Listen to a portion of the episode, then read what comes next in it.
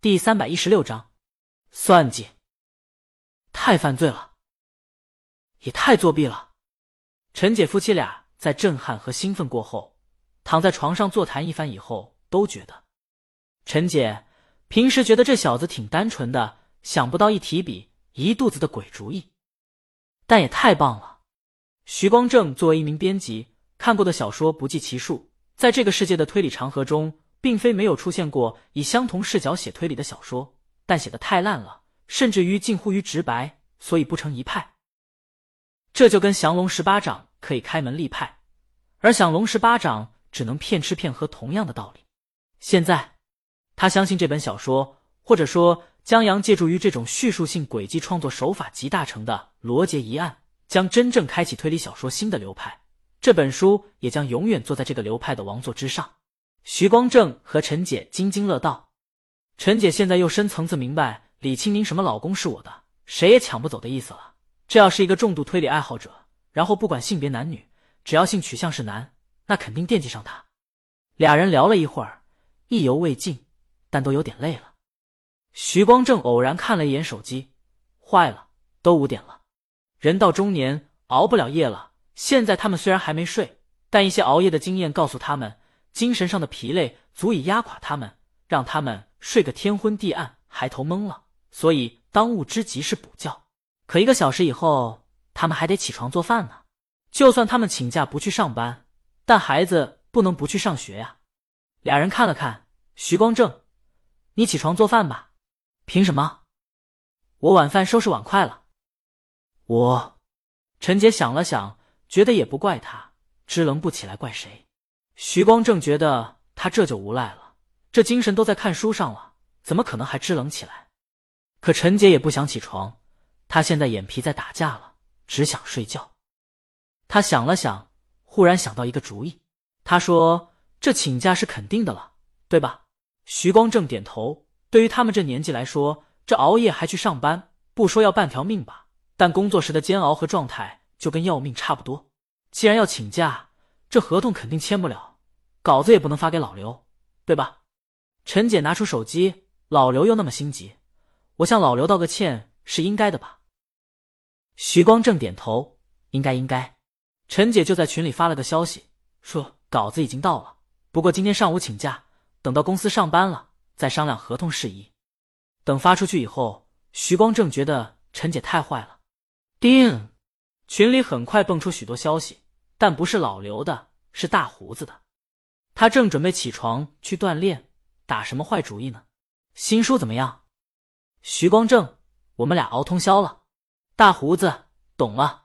陈姐，刘涛的声音很亢奋，怎么回事？为什么请假？病了？我去看看你啊。陈姐自作自受的揉了揉眼睛，来的时候记得带上早饭。得嘞。刘涛答应的很干脆，电话挂的也很干脆，来的也会很干脆。陈杰女儿倩倩给他开的门，然后就听见梆梆梆的卧室敲门声。徐光正无奈的起床，打开门缝，把稿子递给他。走的时候把倩倩捎到学校。刘涛接过稿子，我算发现了，你们这对狗男女是真不要脸。徐光正，我告诉你啊，凶手是那个。砰！刘涛在外面把门带上，早饭给你们搁厨房了。徐光正含糊的应一声，刚要回床上。刘涛又敲门，我把合同放客厅桌子上了。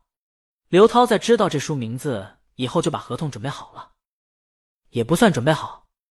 双方这是第三次合作了，条件什么的之前都谈好了，合同改下名字和日期就能用。他这一次搞定，后面就能马不停蹄的开始工作了。好，徐光正答应一声，往床上一倒，心想终于能睡觉了。刘涛忍着没看稿子。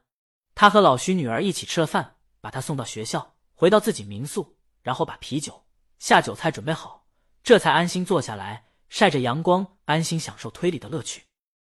就在他看得津津有味时，忽然听见了丁路的声音，就那个写了丁先生的手机，马上要改编成电视剧的推理界才女，刘涛负责的几个作者，他们的作品都曾影视化，他在中间起了牵针引线的作用，而且多年来在推理圈子里混。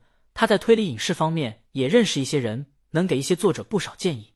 上次丁路来，正好碰到刘涛请陈姐吃饭，那次刘涛就给了他不少建议。现在他又来了，刘涛不大想招呼，但又不得不招呼。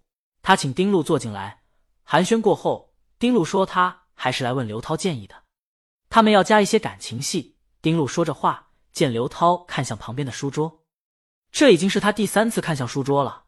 他们拢共还没说过十句话呢，他只能停下。刘老师，没打扰到您吧？没有，没有。刘涛摆手，让他继续说。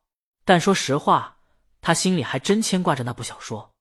虽然只是读了一部分，凶手什么的都还推理不出来，但这本小说的叙述手法特别有意思。开篇就有人死，然后作者毫不含糊，直接又把书名上那个人弄死了。然后就是驳杂的线索、复杂的人物关系和各种形象各异又刻画深刻的人物粉墨登场。虽然如此，但在作者有条不紊的叙述手法下。看得并不乱，甚至还让人乐在其中。在打麻将、八卦、西葫芦等生活场景中，在碰与胡之间，作者就很有趣的把线索交代了，就特别的有趣，让推理也变成了一种乐在其中的消遣。刘涛现在陡然被丁路打断，就跟陈姐他们两口子睡觉突然让他打扰到一样，很难受。还有就是刘涛一直在推理谁是凶手，作者让这么多人物登场。就是为了迷惑读者，就好像河面的迷雾一样，把迷雾拨走，才能看到真相。丁路见刘涛心不在焉，又看向书桌上稿子，心想：这什么稿子啊？让见多识广的刘大魂不守舍。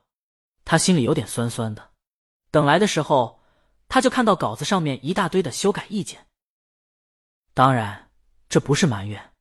事实上，能得到刘大的指点，已经是很多喜欢推理小说作者梦寐以求的事情了。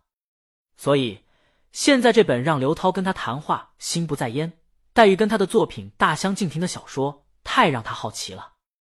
本章完。